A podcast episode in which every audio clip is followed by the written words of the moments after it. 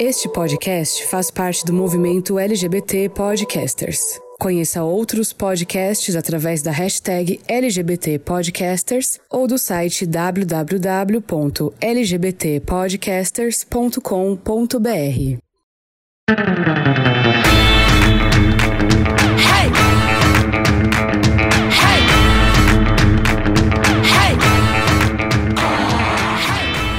Oi, gente, sejam muito bem-vindos ao Vê Se Não Boia, o podcast para você mergulhar na cultura pop e parar de boiar nos papos da beira da piscina.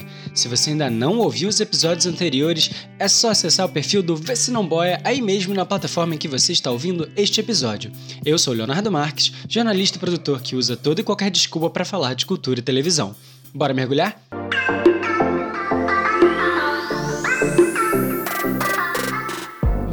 Antes de mais nada, se você já olhou para o título desse episódio, eu quero deixar claro que eu também estava muito animado para uma nova temporada de Verdades Secretas e queria sim saber mais sobre um dos maiores atos da TV brasileira da última década. E o Vê Se Não Boia voltou aqui depois de tanto tempo só para falar disso. E aí vamos ser bem honestos já de cara.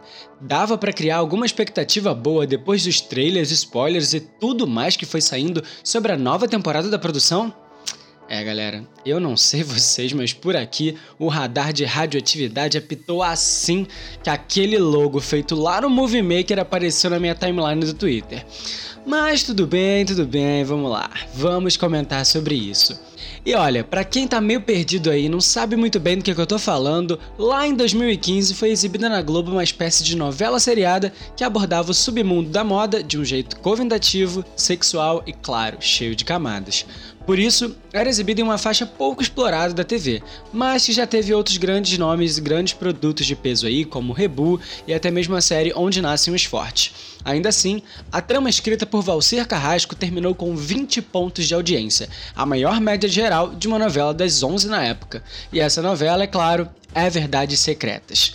Pois bem, Além de uma história muito simples, porém muito bem contada e um lado artístico impecável, a estreia da primeira fase de Verdades Secretas ganhou fama também por conta das redes sociais, em especial o perfil do blogueiro Hugo Gloss, que vivia lá postando o que ia acontecer nos últimos capítulos ou nos capítulos seguintes usando memes e nomes divertidos para os personagens, ali uma espécie de tititi com o que de Twitter.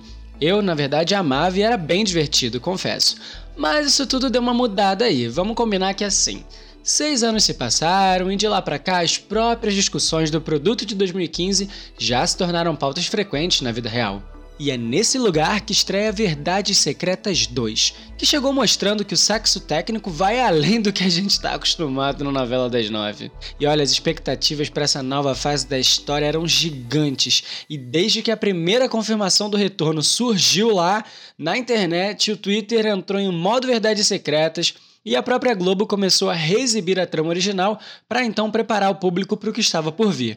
E no meio dessa loucura de pandemia e tudo mais aí que aconteceu, eu acho que o Valsir e a galera que botou a parte 2 no ar parece ter simplesmente usado o pano de fundo e os personagens lá da primeira fase para dar o mínimo do mínimo de contexto em um produto proibido para menores e sem a menor noção de narrativa.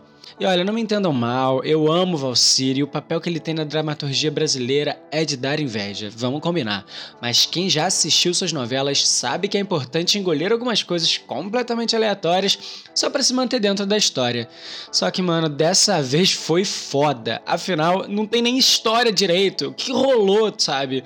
Quando foi anunciado que Verdades Secretas 2 teria mais cenas de sexo do que capítulos, realmente eles não estavam brincando. O que nem é um problema, afinal o elenco como um todo é bem lindo, sexy, talentoso e tá ali para botar seu corpo para jogo. A questão é que esqueceram que no meio de tanto sexo faltou uma construçãozinha que fizesse um certo sentido para a história. Afinal, se for para ter só sexo, site adulto por aí é o que não falta, hein? Aliás, na boa, quem deixou a Mora Maltner desligar as luzes e usar o neon como iluminação principal claramente perdeu completamente a noção.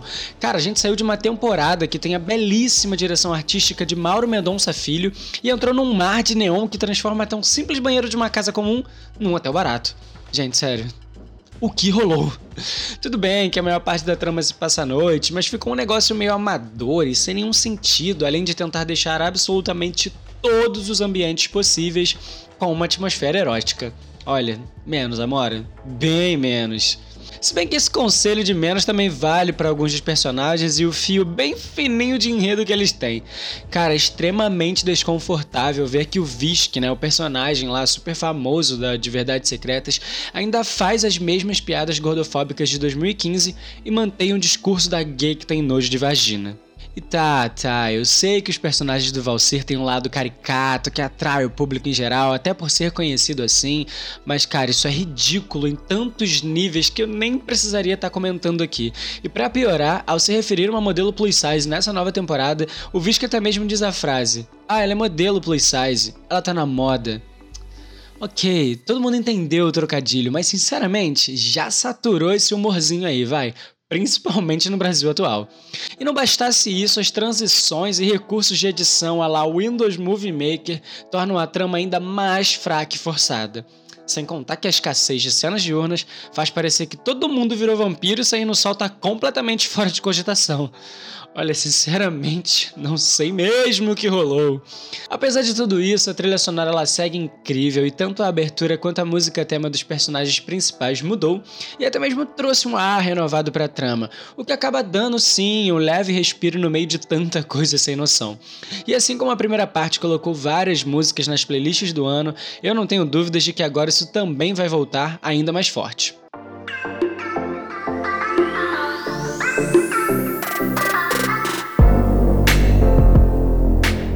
Pois é, com a falta de trama e o tanto de amadorismo, eu sinceramente preferia que algumas verdades continuassem secretas.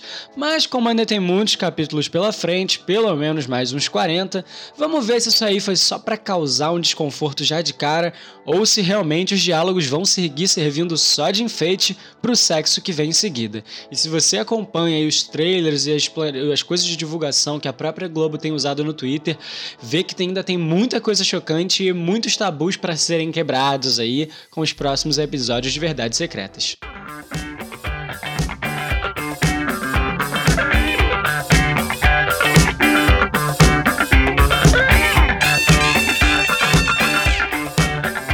Mas você, já começou a assistir Verdades Secretas 2? Bom, a primeira parte da trama está disponível lá na Globoplay e os 10 primeiros capítulos da parte 2 também já estão disponíveis na plataforma. Os próximos capítulos serão lançados a cada duas semanas exclusivamente no serviço da Globo e possivelmente a produção até será exibida na TV aberta, mas acredito que em uma versão com cortes. Até mesmo eles já falaram um pouco sobre esse assunto. Bem, e agora você já sabe. Segue lá o Vê Se Não Boia no Instagram, arroba Vê Se Não Boia, tudo junto e sem acento, e me diz o que você achou desse episódio, manda suas sugestões, perguntas, o que você quiser. O importante é a gente trocar nossas opiniões. Ah, e não esquece de compartilhar os episódios com seus amigos, parentes e quem mais curtiu um pouquinho de televisão e podcast. A gente se vê no próximo mergulho. Tchau, tchau!